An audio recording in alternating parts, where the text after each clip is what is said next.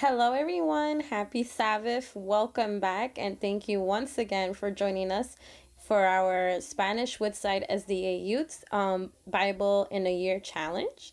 And to continue with this reading challenge, today we're reading the book of Exodus, um, chapters 21 up to 23. So 21, 22, and 23. So I hope um, this brief summary um, can engage and encourage you all to keep reading your Bibles. Every day is a day of success, right? Every day that we have the breath of life is a day of success and a day of joy and a day of gratitude. So, reading your Bible is just another way to say thank you, God, and also to help us, right? Because remember, reading the Bible doesn't benefit God, reading the Bible benefits us. So, these three chapters that I read this morning are very dense. They're very heavy in the content because it's a lot about laws that God bestows upon Israel. And that Moses has to um, communicate this with um, all the Israelites. So in Exodus chapter 21, we see that God gives the ordinances for the people, and also there was even laws for um, personal injury. So that's very interesting. Um, the ordinances of the people were about slave um, purchasing and slave treatment, as well as servant treatment and ser- and servant purchasing. Um, there was also even a part of the story where it says if a man sells his daughter to be a female servant, she shall not go free after six years as male servants do.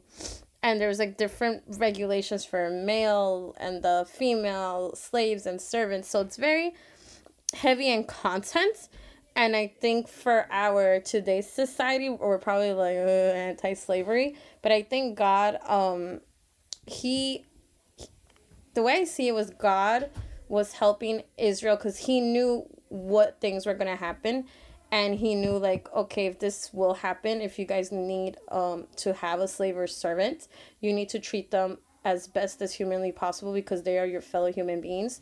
Just because they're your slaves or servant it doesn't mean they're lesser than you so sometimes in this chapter they were saying some of them would be slaves because poverty is real it's still real in today's society. So imagine being poor back then where there's no cash paychecks debit cards credit cards loans government uh, welfare programs none of that. So in order to survive some people would give themselves up as servants work several years and um, they'll be able to survive eat and you know help um, help the their master.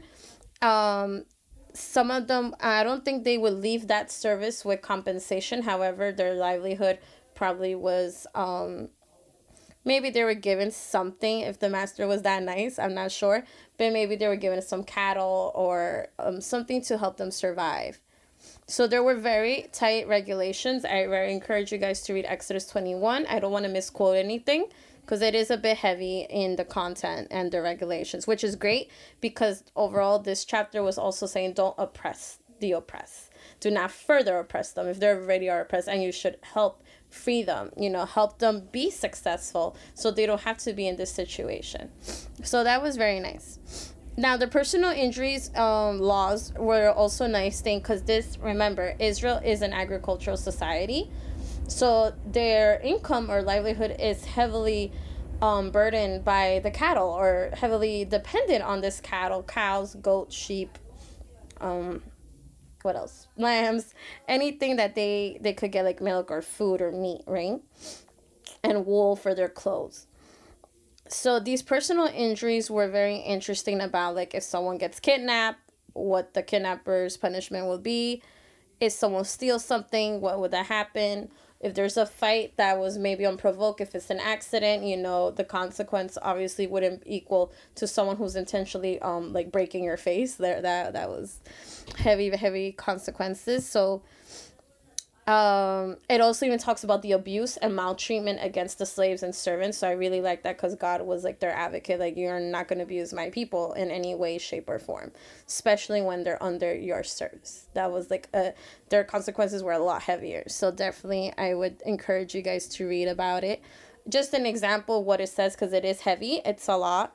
Um one of it was um if there was a farmer he has uh, an ox as we know, ox have the horns, so that's dangerous and, and you know, very, um, it could be used as a weapon.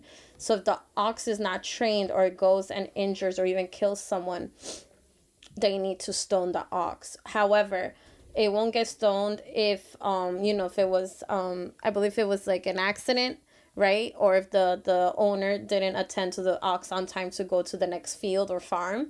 However, if there was a warning, let's say that was strike one, and the owner got warned already, like start training your ox, make or keep a vigilant eye, and if it happens again, the ox would be punished, and um, the owner would have to give a lot of money or even some of his cattle. So again, remember, cattle was like paychecks, it's like credit cards, debit, it was cash, so that that hurts. so I there's some things um I read the amplified version of the English Bible um it's it's just like King James, but they amplify me. They they put some of the definitions, certain words that we may not understand in our modern English. There's just some things I'm not maybe as living in this modern society I'm not really for like against slavery and servanthood but I also understood the context and these were different times we don't they didn't have the privileges and the resources that we have now all right Exodus 22 were about property rights as well as there was other various laws. So property rights were, for example, um, let's I'm gonna read you just this verse. If a man causes a field or a vineyard to be grazed bare, or there's nothing coming out, no fruit, or lets his livestock loose so that it grazes in another man's field, right? Because if you got nothing in your vineyard or in your grass or giving them the food that the cattle needs, cattle or animals, they're gonna go to like, hey, I see food over there, I'm gonna go there he shall make restitution, so the owner, right, of that cow or, or that animal, from the best of his own field, if he has anything best, and the best of his own vineyard. It even talks about possible fire outbreaks. Um, and I really like this one.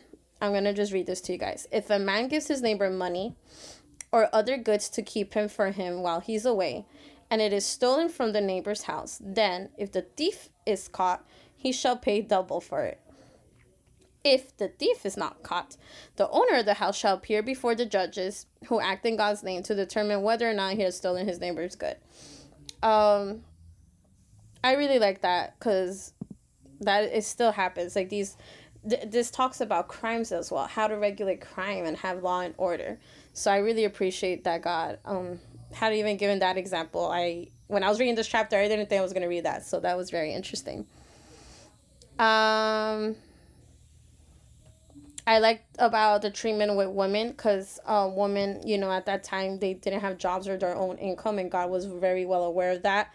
So even it says, um, if a man seduces a woman who is not betrothed and lies with her, he must pay a dowry for her to be with and to be his wife. So that helped the woman to survive, right? Have some income. Um, am I in all in agreement with it? Probably not as a as with my views right now, but I, I do see it as a protection for the women at that time. Um, there was even sorcery, you know, if there's a woman who practiced sorcery, but even men who practiced sorcery, they they were not supposed to survive. Um, and I love this one. You shall not wrong a stranger or oppress him because you were also strangers in the land of Egypt. You shall not harm or oppress any widow or fatherless child. I love how God protects his vulnerable um populations. It's it's beautiful. I love it. He's a God of love. And I also have to we have to remind ourselves that these were different times and God had to kind of work with the circumstances, right? Uh, of these um of the biblical times and now Exodus chapter 23, I have to keep I have to look at it because again these chapters are heavy in content. These are also various laws. And there were he also speaks about the three national feasts. And in one of the various laws comes with one of the Ten Commandments, which is you shall not give a false witness or false report. And it even says if you give especially a false report to someone who is poor just because they're poor, so if you're going to be a little classist, God has a really very interesting punishment for you guys. So Please don't be classist, racist, or any ists, right? That that is gives a negative connotation and behavior. No bribing is allowed. No blind. No bribing even blindly.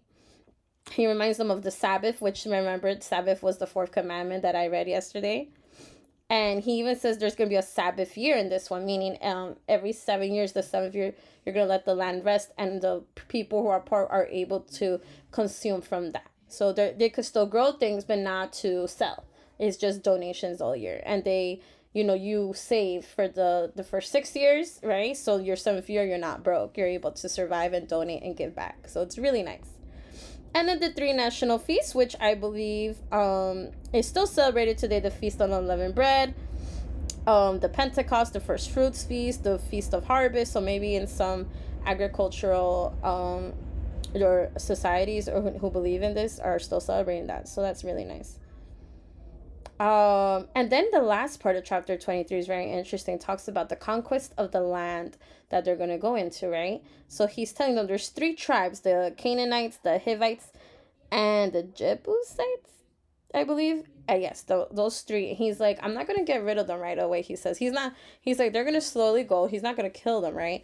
But they're slowly gonna leave the land that God promises them. But he's like, I'm not gonna do it right away because if I do it right away, all your cattle will be too numerous and too great for you.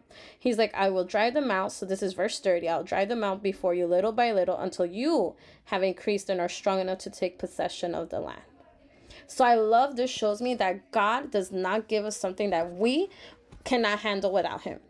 So probably on our own, we won't be able to handle it, right? But with God, we can handle anything. And he won't even give something that you cannot even handle on your own because God wants to give us that um, free will and that self um, sufficiency to help us as well. So I, I did appreciate that as well, reading from the passage. So we will continue for tomorrow. These were today's three chapters Exodus 21, 22, 23.